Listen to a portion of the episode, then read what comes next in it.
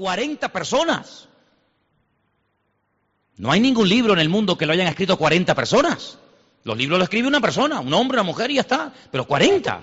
Y lo curioso es que esos 40 entre ellos no se conocían. Es como si tú en Argentina estás escribiendo algo, yo en Tenerife, el otro en Alemania, el otro en Australia, el otro en Japón. Pasan 1600 años, escucha esto, pasan 1600 años y llegan a, recogerse todo lo que tú escribiste, el otro, el otro, el otro, y, todos coinciden en lo mismo. Yo no te conozco a ti, ni tú a mí, ni yo a la otra, ni el otro al otro. Y dice, pero ¿cómo puede coincidir? Eso, eso, es un milagro. Es que la Biblia es un milagro. La Biblia es un libro perfecto, no hay por dónde meterle mano. O sea, cuando la gente dice, no, es que la Biblia es un libro lleno de contradicciones, dígame una. Yo llevo 34 años leyéndola todos los días y no encuentro ni una. No es, no es un libro que le diga, ah, ahí te pillé. Como por ejemplo les, he nombrado en varias ocasiones el famoso Corán. Corán es un libro lleno de contradicciones, de disparates, de errores gramaticales, de errores históricos, de errores de personajes. Cambia la historia, pone a una persona que vivió en un siglo, la pone diez siglos más atrás. Es un libro que no hay por, no, hay por dónde cogerlo. Sin embargo, la Biblia es un libro perfecto, matemáticamente perfecto. Escrito en varios idiomas, en siso, en griego, en hebreo y pameo. Y en el año 1947, no sé si alguien había nacido en esa época, creo que no. Nadie había nacido en el 47, ¿a que no? Claro que no. Todos son del 60 para adelante. Perfecto. En 1947, un joven pastor beduino, paseando con su rebaño de cabras por, por uno de los desiertos de Israel, dice la historia, cuenta la historia, y es verdad, que se le perdió una cabra. No solamente se le perdió una cabra, sino que se había corrido el rumor de que ese desierto lleno de miles y miles de cuevas, a la, orilla del, mar muerto, el mar, salado, habían tesoros escondidos. Y este chico comenzó a tirar piedras dentro de esas cuevas y de repente oyó que algo se rompía. Dicen los expertos, los arqueólogos, dicen que el descubrimiento más importante del siglo XX fue lo que ese chico beduino, no me acuerdo ahora su nombre, es un nombre árabe, eh, encontró en 1947. En aquellos tiempos ni existía el Estado de Israel, el famoso país de Israel, ni siquiera todavía se había votado en la ONU para que, para que existiera un país llamado Israel, ¿verdad? Y esos pergaminos dieron vueltas por aquí, dieron vueltas por allá, y, y curiosamente apareció entero más de 7 metros 30 centímetros, un pergamino, un lienzo de cuero, imagínense, de 7 metros y medio de largo, el famoso libro de Isaías. Y he sacado algunas fotografías para ver si las podemos poner. Baja un poquito la, luz aquí, Priscila. Miren, esos, esos pergaminos, concretamente el del libro de Isaías, cuando se celebró la, la Expo de Sevilla en 1992, trajeron esos pergaminos y los expusieron, vale, vale, los expusieron en la Expo de Sevilla en el, en el pabellón de Israel. Ahí tienen ustedes ese pergamino, tiene más de dos mil años, escuchen bien, más de dos mil años. Es decir, que es un milagro que se haya conservado un pergamino, hay cantidad, pero concretamente el del libro de Isaías está completo, ¿sí? Y usted lee en un pergamino que tiene más de dos mil años, eso se escribió en el ciento y pico antes de Cristo, y usted lee una copia de 500 años después y dice exactamente lo mismo. Los que sabéis leer hebreo, que yo les he estado dando clases, ustedes pueden coger ese pergamino y leerlo perfectamente, sin ningún problema. Y ahí tenéis una copia del pergamino del profeta Isaías, libro que estamos leyendo nosotros. Pasa la otra. Bueno, eso es, eso sería, ese es el libro de Isaías en la actualidad. Eso es como se leen los pergaminos de la Biblia hoy en día. No son libros, sino son rollos que se abren, ¿verdad? Y uno tiene que ir buscando el capítulo y el versículo que uno quiere leer. Hay 66, ponme la anterior. Hay 66 columnas, ¿veis las columnas? Eso se escribe a mano, ¿eh? Eso es, una profesión tremenda. Hay 66 columnas y cada columna prácticamente sería un capítulo, para que más o menos os situéis. Sí. Ahí hay otra, otra parte del pergamino de Isaías. ¿Sigue? Ahí, ahí lo tenéis también. Es un milagro que eso haya llegado y ahí hay un experto pues examinando letra a letra, versículo a versículo del pergamino original o del, del más antiguo del libro del profeta Isaías. Dos mil años de antigüedad tiene eso. ¿Qué más? Ahí, están los, ahí hay más rollos también. Lógicamente hay algunas partes que están un poco gastadas, deterioradas. Ahí está. ¿Hay alguna más? Ya no hay más, ¿no? Hay, hay otra, como encontré esas fotografías y justamente, y como justamente estamos estudiando el libro de Isaías, digo, os lo voy a poner para que, para que veáis. Nosotros tenemos en un, en un, libro, pero así era como se escribía letra a letra, ¿eh? con un trabajo tremendo, la, la palabra de Dios. Ahora vamos a ver en esta tarde algo tremendo. Por ejemplo, en Isaías capítulo 40, Isaías capítulo 40, Voy a pedir a un hermano que, Luis, por ejemplo, teme preparado ese versículo, hoy, Proverbios 8, 27 y Juan, Job 22, 14. Repito, escuchen bien esto, porque cuando yo les explique lo que significa esto, se van a quedar con la boca abierta. Isaías 40, 22, Proverbios 8, 27 y Job 22, 14. Luis, Léeme el de Isaías, por favor, léelo despacito para que podamos entender bien lo que vas a leer. Él está sentado sobre el círculo de la tierra, cuyos moradores son como las langostas. Él extiende los cielos como una cortina, los despliega como una tienda para ¿De quién está hablando ahí? ¿De quién está hablando? de Dios. Dice, Él está sentado sobre el círculo de la tierra. Él extiende los cielos como una cortina, los despliega como una tienda para morar. Ahora, ¿de qué murió Galileo Galilei? Quemado. Lo mandaron a quemar en la hoguera. ¿Por qué? Porque él decía que la tierra era redonda. Y durante siglos se creyó, y todos creían eso, que la tierra era plana. Y que si uno comenzaba a navegar y a navegar y a navegar, llegaría un momento en el que se caerían a un enorme abismo. Por eso los marineros tenían pánico a ir más allá de lo que conocían, porque creían que la tierra se terminaba y, se, se, iban a morir. Pero Galileo Galilei, que era un creyente y que leía la palabra de Dios, dijo, no, no se va a morir nadie, la tierra es redonda. ¿Qué dices? Lo mandaron a quemar vivo por decir que la tierra era redonda. Pero es que no lo descubrió Galileo Galilei, es que la Biblia dice en el libro de Isaías, 800 años antes de que Cristo naciera, ya el Señor en su palabra decía que la tierra es un círculo, y un círculo que yo sepa, aquí y en la China, es algo redondo, ¿sí o no? Pero hay un libro más antiguo que el libro de Isaías, es el libro de Job, es el libro más antiguo de la Biblia. Antes de Moisés, antes de Abraham, el libro de Job es el más antiguo. Mira lo que dice Job 22, 14. Juan.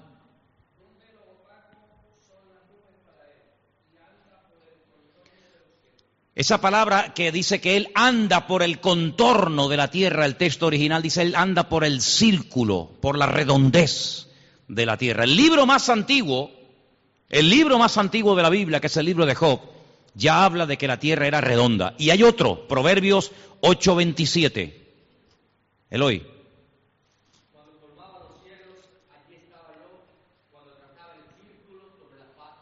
Cuando trazaba el círculo, ¿eh? Cuando trazaba el círculo, entonces hermanos y amigos, la Biblia no es un libro caducado ni un libro de, mitos y de leyendas, un libro lleno de mentiras y de fábulas, sino es un libro que se adelanta al conocimiento de la ciencia y fue la ciencia la que después le, le, dio la razón a la Biblia.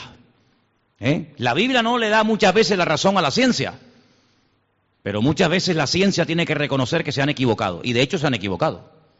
Y de hecho ha habido personas que han pagado con su vida el hecho de haber dicho, no, no, perdona, la, Biblia dice otra cosa, sí, pero aquí el que manda soy yo, a la hoguera. ¿Qué te parece? Círculo de la tierra.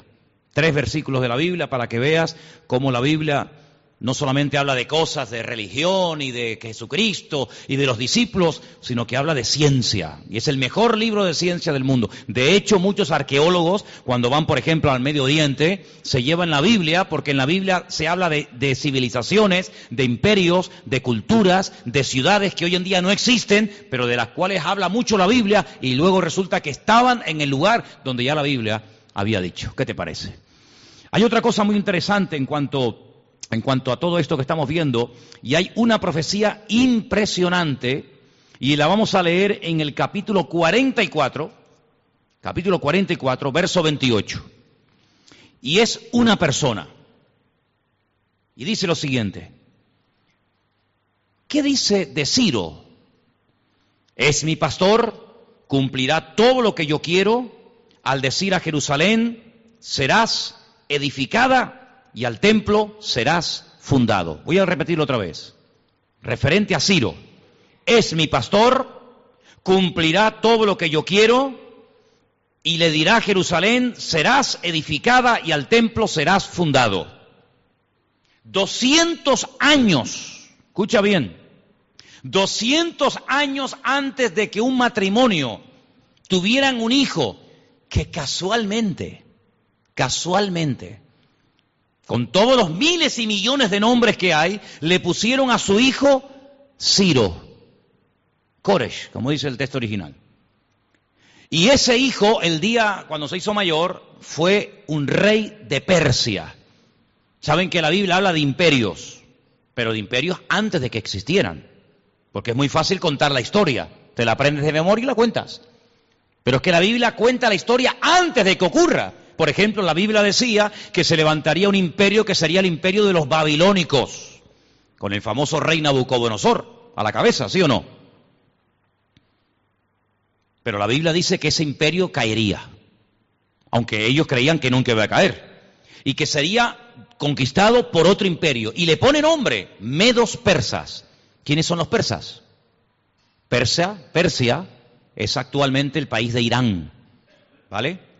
No es un país árabe, aunque hablan árabe, aunque son musulmanes, pero los iraníes son persas, no son árabes. Y la Biblia nos enseña que los persas conquistaron a Babilonia. Y el que destruyó Babilonia fue Ciro. Cuando cayeron los, el imperio de los medos persas, se levantó otro imperio, del cual habla la Biblia también. ¿Y cuál fue? El famoso imperio griego, con Alejandro Magno a la cabeza. Y finalmente la Biblia habla de un cuarto imperio que fue el imperio que estuvo en la época de Cristo, el imperio romano. ¿Sí? Ahora bien, los babilónicos atacaron Jerusalén, la destruyeron, arrasaron Jerusalén, mataron a miles y a miles de personas, violaron mujeres, descuartizaron personas y se llevaron a miles de personas a Babilonia cautivos por 70 años. La Biblia dice 200 años antes de que naciera Ciro que se levantaría un hombre que Dios lo iba a utilizar como una especie de pastor que iba a atacar a Babilonia, iba a destruir a Babilonia y le iba a permitir a los judíos que vivían en aquel tiempo en Babilonia que volvieran a Israel y reconstruyeran su ciudad y reconstruyeran su templo y volvieran otra vez a vivir allí. Pero ¿cómo puede decir Isaías 200 años antes de que nazca este hombre que este hombre iba a ser un rey persa, que iba a conquistar a Babilonia y que se iba a llamar Ciro. ¿Será casualidad? ¿Seríamos capaces nosotros en esta noche de decir, bueno, vamos a dar una, profecía y vamos a escribirla y la vamos a poner en un sobre para que dentro de 200 años, si todavía existe este planeta, que la lean? Pues hoy es día 6 eh, de noviembre del año 2000. 14, en Santa Cruz de Tenerife. 7 y 58 minutos de la tarde. Decimos que dentro de 200 años nacerá en España un hombre que se llamará fulanito Betal, que hará esto, esto, esto, esto y aquello. Suena, suena broma, ¿no? Suena chiste. Pues eso es lo que dice la Biblia. Hasta cómo se iba a llamar esa persona. Pero mira lo que dice el 45.1. Clava tu mirada ahí. Así dice el Señor, a su ungido, a su Mashiach, a Ciro, al cual tomé yo por su mano derecha para sujetar naciones delante de él. Te vuelvo a repetir, aún ni había nacido, pero ya dice lo que va a hacer sujetar naciones delante de él, desatar lomos de reyes para abrir delante de él puertas y las puertas no se cerrarán. Yo iré delante de ti y enderezaré los lugares torcidos, quebrantaré las puertas de bronce, cerraré, o perdón, y cerrojos de hierro haré pedazos, etcétera, etcétera, etcétera. Si Dios iba a utilizar a un rey persa, iraní sería hoy en día, para destruir a Babilonia y permitir que los judíos pudieran volver a su país a, reconstruirlo. Y hay varios libros donde se habla de Ciro. Isaías 1, en Daniel también se habla de Ciro. Pero vamos a leer dos pasajes. Uno está en Segunda de Crónicas, capítulo 36. Miren qué interesante lo que dice ahí. Segunda de Crónicas, capítulo 36. Se lo leo rápidamente. Segunda de Crónicas 36, 22 y 23. Miren lo que dice, hermanos.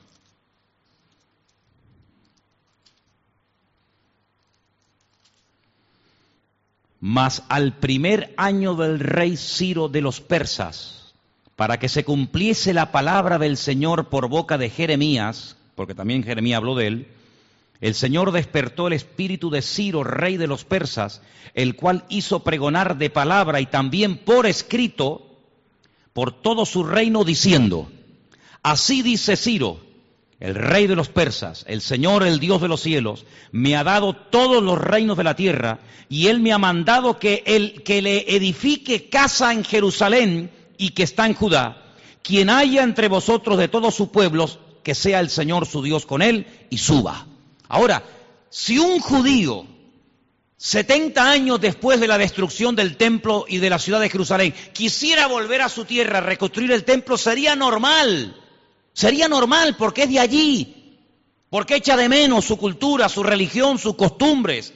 Pero que un pagano, que un rey que no es judío, que no tiene nada que ver con Israel, que él sea el que Dios diga 200 años antes de que nazca, que él va a dar la orden para que los judíos regresen y les va a ayudar hasta económicamente para que reconstruyan el templo. Eso es una locura, eso no se lo cree nadie. Eso es como si dijéramos que los musulmanes de Arabia Saudita o este Estado Islámico de locos, fanáticos, que están matando y descuartizando a gente por todos lados, nos van a mandar mañana 10 millones de dólares para que compremos un local grande y lo convirtamos en una iglesia cristiana. ¿En qué cabeza cabe eso? Si están matando a los cristianos. El enemigo nunca va a ayudar a los cristianos. Sería todo lo contrario. En todo caso nos matarían. Bueno, pues el enemigo, un rey persa que no es judío, repito, ayudó económicamente y dio la orden para que todos fueran a Jerusalén a reconstruir el templo. Como más difícil todavía. Pues se cumplió, hermanos. Y miren lo que dice Esdras. Pasa la página, ¿eh? Esdras está a continuación. Esdras capítulo 1, del 1 al 4. En el primer año de Ciro, rey de los Persias, para que se cumpliese la palabra del Señor por boca de Jeremías, despertó el Señor el espíritu de Ciro, rey de Persa, o, rey de Persia, el cual hizo pregonar de palabra y también por escrito por todo su reino, diciendo, así ha dicho Ciro, rey de Persia, el Señor, el Dios de los cielos, me ha dado todos los reinos de la tierra y me ha mandado que le edifique casa en Jerusalén, que está en Judá, y él ni vivía en Jerusalén, él ni vivía allí. Y seguramente nunca vio el templo terminado, y a eso no lo sabemos. Y dice versículo 3, quien haya entre vosotros de su pueblo, sea Dios con él suba a Jerusalén, que está en Judá, y edifique casa al Dios, al Señor Dios de Israel, Él es el Dios, el cual está en Jerusalén, y a todo el que haya quedado en cualquier lugar donde more, ayúdenle los hombres de su lugar con plata, oro, bienes, ganados, además de ofrendas voluntarias para la casa de Dios, la cual está en Jerusalén. ¿No hubiera sido lo más normal que este rey, que no era judío, levantara un templo a su Dios y a sus divinidades? Que diera dinero y apoyara económicamente a su religión, pues no lo hizo. Ayudó a otra gente, a otra religión, a otro Dios que no tenía que ver directamente con él. ¿Por qué? Porque Dios 200 años antes de que naciera lo había profetizado. Luego es para pensar que la Biblia es un libro diferente. ¿Cuántos dicen amén? Es un libro que uno dice, una de dos, o creo o, o no sé, no sé qué explicación puedo dar a esto. Y te vuelvo a repetir, esto no se escribió después, se escribió antes. La Biblia está a prueba de bombas. ¿Cómo podía saber Isaías que iban a ser un hombre llamado Ciro, 200 años después de su nacimiento, después de su muerte, que sería rey de los persas, que ayudaría económicamente a Israel para que volviera a Jerusalén a construir un templo. No lo sabía, pero Dios se lo dijo, porque Dios sabe toda la historia, presente, pasado y futuro al mismo tiempo. ¿Cuántos dicen amén? No hay nada que se esconda de Dios. ¿Habrá algo que Dios ignore? ¿Algo de la matemática, de la química, de la geografía? ¿Habrá algo que Dios no sabe? Lo sabe perfectamente todo.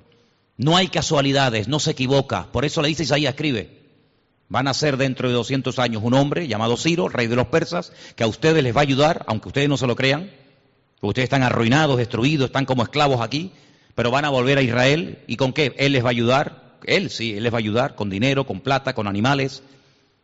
Les va a dar todo el apoyo del mundo para que construyan ustedes su país otra vez. Isaías en obediencia escribe, sella el libro, se muere, él no vio esto, 200 años después se cumple la palabra literalmente. Luego hay que leer más la Biblia, amén hermanos. Hay que leer mucho más la Biblia, porque la Biblia, como yo digo, no es el periódico de hoy, la Biblia es el periódico de mañana.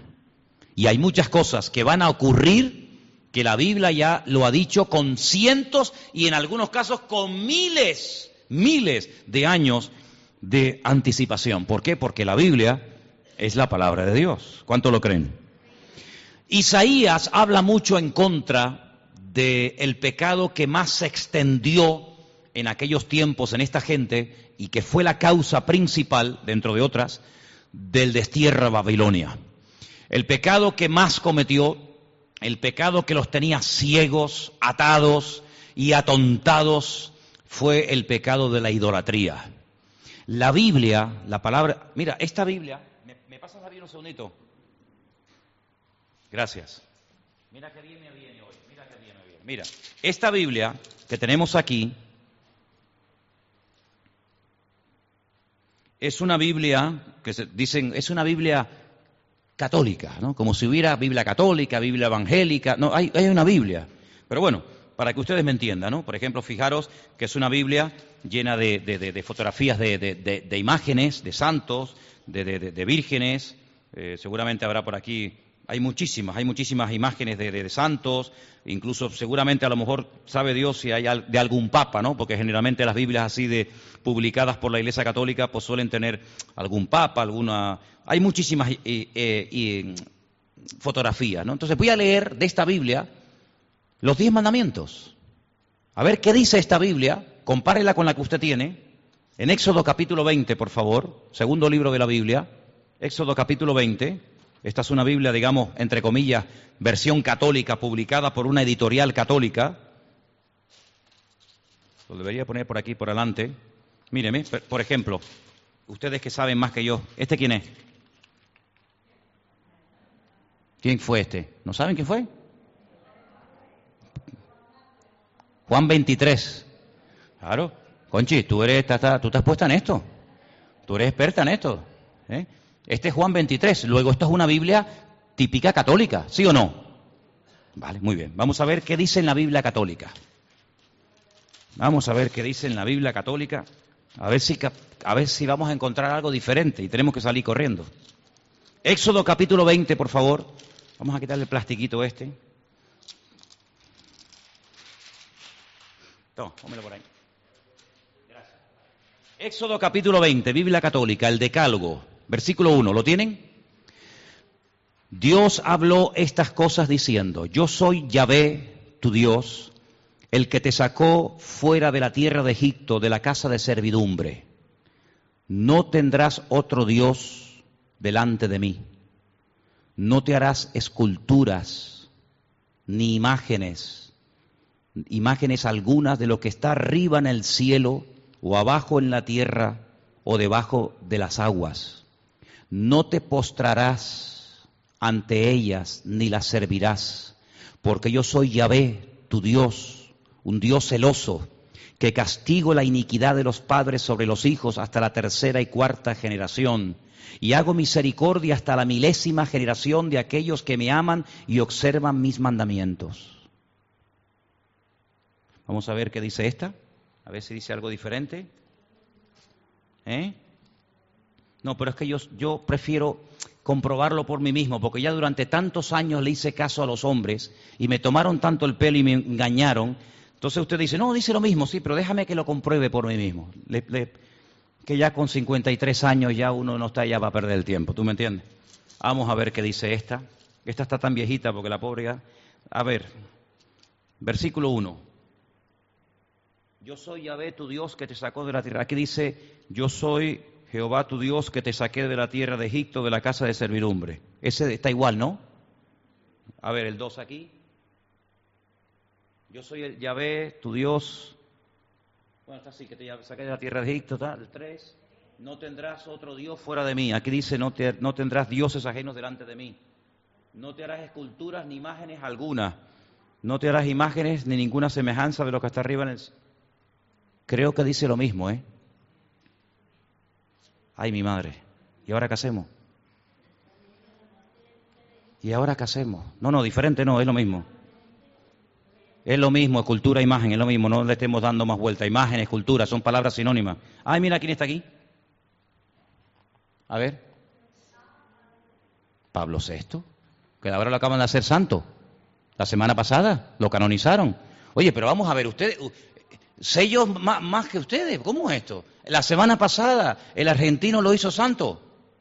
Perdón, el argentino, eh, don Francisco. Entonces tenemos a, a Pablo VI, teníamos por aquí a Juan 23, y entonces dice lo mismo esta que esta. ¿Y ahora qué hacemos? ¿Y ahora qué hacemos? Porque si aquí dijera una cosa y aquí dice otra, tendríamos un serio problema.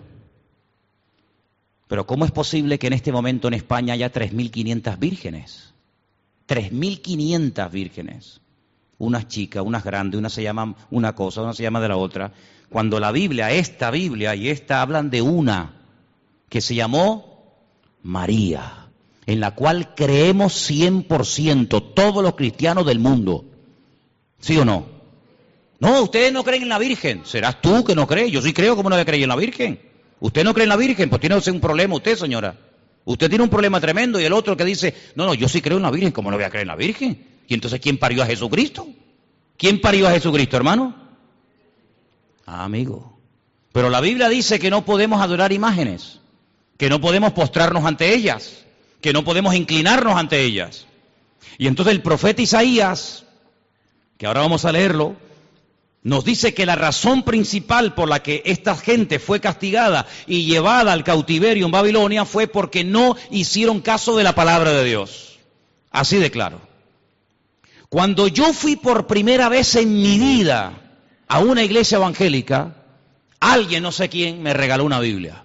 Yo cogí la Biblia, me fui al colegio de los salesianos donde yo en aquel momento estudiaba, en la calle León y Castillo, enfrente de las piscinas Metropol en Las Palmas de Gran Canaria, para más INRI, y hablé con don Gilberto, que era el cura más bueno que he conocido en toda mi vida, mucho, mucho mejor que muchos que se llaman cristianos. Y le dije, don Gilberto, el domingo estuve en la calle Galileo 40, cerca del Paseo de las Canteras, en Las Palmas, en una iglesia evangélica. Y me regalaron a esa gente una Biblia. Y leí lo que les acabo de leer ahora mismo a ustedes. Que no se pueden adorar imágenes, que no se pueden adorar esculturas, que no podemos ponernos de rodillas ante ellas, que no podemos pedirle nada. ¿Qué hago? Y me dice don Gilberto, déjame la Biblia, la leyó así, mira así para todos los lados, me pone la mano por encima y me dice, Manolo, cierra, a mí no me llaman Manolo, me llaman Sierra, cierra. Si en algún momento de tu vida te ves en, un- en una encrucijada, no sabes si obedecer a Dios o, obedecer a los hombres, quédate siempre con la palabra de Dios. Y le dije, amén, hasta ahora, hasta ahora. No sé por qué, serían casualidades, pero al poco tiempo don Gilberto desapareció de, de la faz de la tierra. Ya no estuvo más eh, dándonos clases. ¿Qué te parece? Entonces ahora vamos a ver qué nos dice Isaías en cuanto al tema de la idolatría. Porque si esto es verdad, si la Biblia es verdad, tenemos que tomar una decisión esta noche. ¿No les parece? Isaías capítulo, vamos allá aquí al capítulo que yo les iba a leer esta noche, 44. Y estamos terminando. Isaías 44, versículo 9. ¿Cómo se construye una imagen? El proceso de cómo se construye un ídolo. Aquí lo dice la Biblia. Miren qué interesante. Versículo 9, ¿lo tienen? Los formadores de imágenes de talla, todos ellos son vanidad y lo más precioso de ellos para nada es útil, para nada es útil. Ellos mismos son testigos para su confusión de que los ídolos no ven ni entienden. Cuando usted vea por ahí una imagen que vea, que hable, que oye y que camine, hágame el favor de llamarme. Por favor. Oye, que en la punta de Teno acaban de descubrir una imagen, Manolo, que no hay que sacarla de paseo en Semana Santa en procesión. ¿Por? Porque camina. Vamos a verla. Cuando usted la encuentre, le pido por favor que me llame. 922 22 70 88 es el teléfono de la iglesia para que usted lo sepa. ¿Quién formó un Dios o quién fundió una imagen que para nada es provechoso? Versículo 11. He aquí que todos los suyos serán avergonzados, porque los artífices mismos son hombres. Es decir, ¿quiénes han hecho las imágenes que hoy en día se adoran en este bendito país? ¿Quiénes las han hecho? Hombres. Hombres. Todos ellos se juntarán, se presentarán, se asombrarán y serán avergonzados a una. Todos. Versículo 12. El herrero toma la tenaza, trabaja en las ascuas, le da forma con los martillos, trabaja en ello con la fuerza de su brazo, luego tiene hambre, le faltan la fuerza, no bebe agua y se desmaya.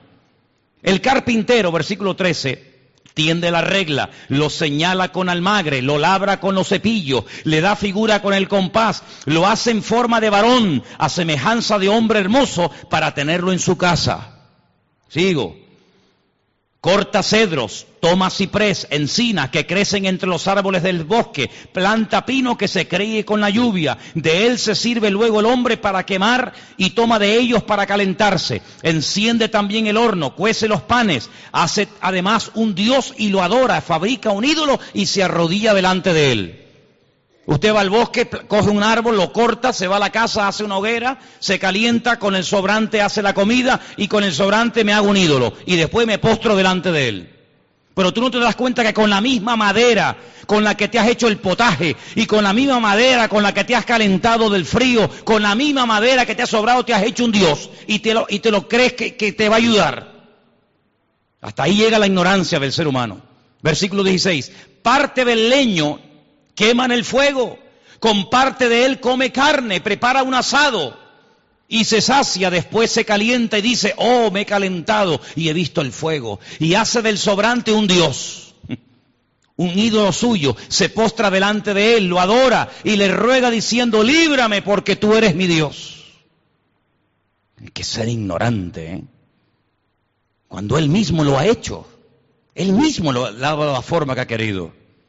No saben ni entiende porque cerrados están sus ojos para no ver y su corazón para no entender.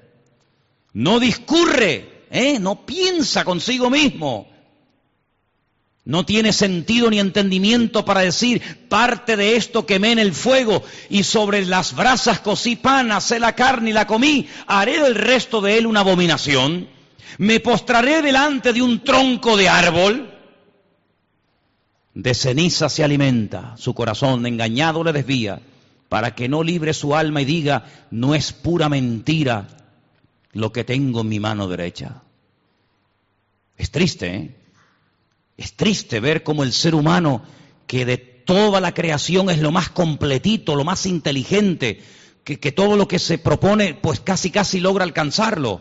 Es verdad que también comete barbaridades terribles, y que mata y viola y asesina y secuestra y, ya sabemos todo eso, pero no seamos solamente, no veamos solamente la parte negativa, también ha hecho el hombre cosas tremendas, ¿eh? y operaciones, inventos y teléfonos y, cohetes y satélites, cuidado, ¿Cómo un hombre, un ser tan inteligente, capaz de ir a las profundidades del mar, capaz de salir del, globo terráqueo, e irse a, otro, a, otra, a otra galaxia y descubrir cosas tremendas, ¿cómo es posible que el hombre no piense que, los ídolos de las naciones, me da igual cómo se llamen, me da igual si son de plata, de oro, de piedra, de escayola o de plástico, me da igual. ¿Cómo es, posible que un hombre inteligente, porque el hombre es inteligente, no es, no es, no es un tarado, no piense y medite, pero ¿cómo me puedo yo postrar ante algo que otro hombre ha hecho? Que lo ha vestido de hombre, de mujer, lo saca en abril, en mayo. ¿Cómo es posible que no caiga y que no diga, pero esto es un, esto es un engaño?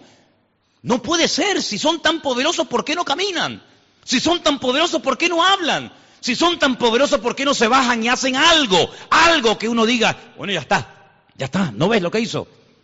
Pues no, porque dice la Biblia que hay una ceguera espiritual, hay una ignorancia que les impide ver más allá de lo que tienen sus narices.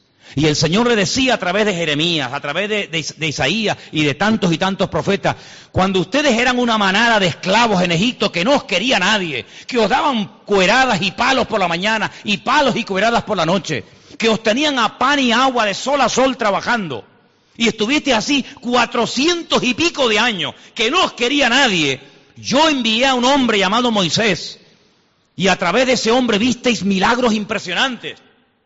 Os saqué de Egipto. Y cuando Faraón dijo, no, vamos a volver otra vez a atraparlos para tener mano de obra barata, y fueron los egipcios detrás de vosotros, ¿qué hice yo? ¿Tan poca memoria tenéis? No abrí el mar rojo para que ustedes pasaran. Y hasta el día de hoy se están descubriendo los vestigios de los carros del faraón con las ruedas de oro en, en las profundidades del mar rojo. Y lo podéis ver en internet. ¿No os acordáis de eso?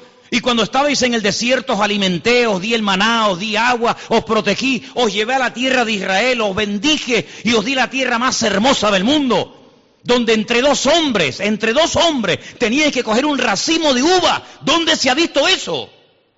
Un racimo de uvas para levantarlo hace falta dos hombres. Sí, pero vete a Israel para que veas el tamaño de la fruta, es que no te lo puedes ni imaginar. No te pueden imaginar la grandeza y la riqueza que hay, que, en aquel lugar. Y me habéis cambiado a mí con todo lo que yo he hecho por ustedes por un pedazo de palo. Dice el Señor a través de su siervo Isaías, díganme ustedes un pueblo que haya cambiado sus ídolos por mí. Dígame uno. Ninguno. Sin embargo, ustedes a mí me cambiaron por ídolos que ustedes ni sus padres habían conocido. Y entonces, como ustedes no me quieren a mí, y esta tierra es mía, dice el Señor, porque del Señor es la tierra, y yo les dije a ustedes que podían permanecer en esta tierra mientras me alabaran y mientras se comportaran y mientras fueran obedientes, pero como ustedes pasan de mí y no quieren saber nada conmigo, fuera de mi tierra y los echó 70 años. Pero el Señor es tan bueno que podía haber dicho, bueno, voy a escoger a otra gente. Vuelve otra vez detrás de ellos a decirle, pero si ustedes se arrepienten y ustedes vuelven a mí, yo que soy un Dios misericordioso y un Dios lento para la ira y grande en perdonar, yo les perdonaré y les daré otra oportunidad. Y entonces todo el libro de Isaías es la lucha de este hombre tratando de convencer a esta gente, arrepiéntanse, no sigan provocando a Dios, mira que van mal encaminados, que no van por ahí los tiros, y seguían burlándose y se reían de él hasta que fueron llevados al cautiverio. 70 años después vuelven otra vez a través del- del- de este hombre Ciro que les acabo de comentar. Y esa es la lucha del libro de Isaías, un libro extraordinario donde después de 70 años entendieron que con Dios no se puede estar, permítame la expresión, vacilando. Es mejor ser un ateo, fíjate lo que te digo, ¿eh? Respeta más Dios a un ateo, uno que dice, no quiero saber nada de ti, muy bien, Dios no se mete donde no lo llama. Es mejor ser un ateo y comportarse bien, por decirlo de alguna manera, que ser un creyente como muchos que hay por ahí que dicen, sí, yo creo, pero a mi manera. Es peor eso que un ateo. Es mejor un ateo sincero que un religioso hipócrita. Fíjate lo que te digo. Hay muchos ateos que son sinceros. Dice, yo no tengo la fe que ustedes tienen. Yo no creo que la Biblia es la palabra. Ya me gustaría, me han dicho a mí, ya me gustaría a mí tener la fe que ustedes tienen, pero no la tengo. Es mejor un ateo sincero, repito, que uno que va de creyente hipócrita, que pone las normas No, yo a mi manera no creo en esto, no creo en aquello, pero yo sí creo en esto y cuando me hace falta le pido a Dios. Eso es algo que Dios no soporta. La religiosidad, el decir yo hago lo que me da la gana, pero Dios me tiene que ayudar y si no me ayuda me enfado, eso es mil veces peor que pasar olímpicamente de Dios y decir no quiero saber nada de Dios.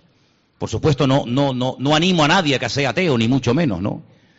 Pero hermanos, el libro de Isaías es un libro lleno de, de mensajes duros y también de mensajes de reconciliación, porque cuando el pueblo reconoció, cuando el pueblo pidió perdón, el Señor comenzó a cambiar toda la historia.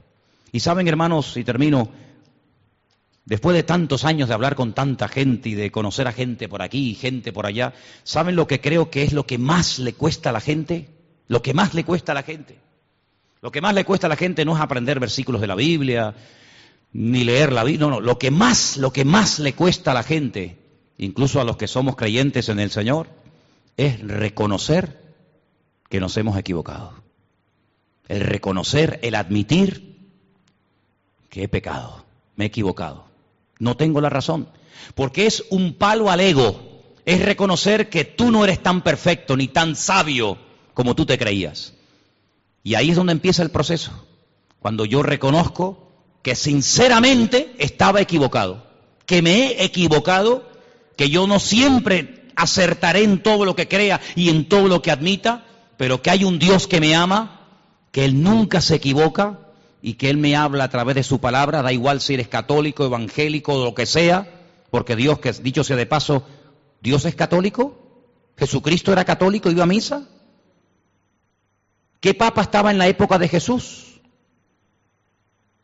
Ninguno. El Señor es el Señor de señores y el Rey de reyes y lo que busca gente que le obedezca. El pueblo no quiso obedecer, el pueblo dijo, tú puedes hablar de lo que quieras, predicar de lo que quieras, te puedes hacer lo que quieras, nosotros seguimos en nuestra línea. Muy bien, aténganse a la consecuencia. ¿Qué es lo que le está pasando a este país?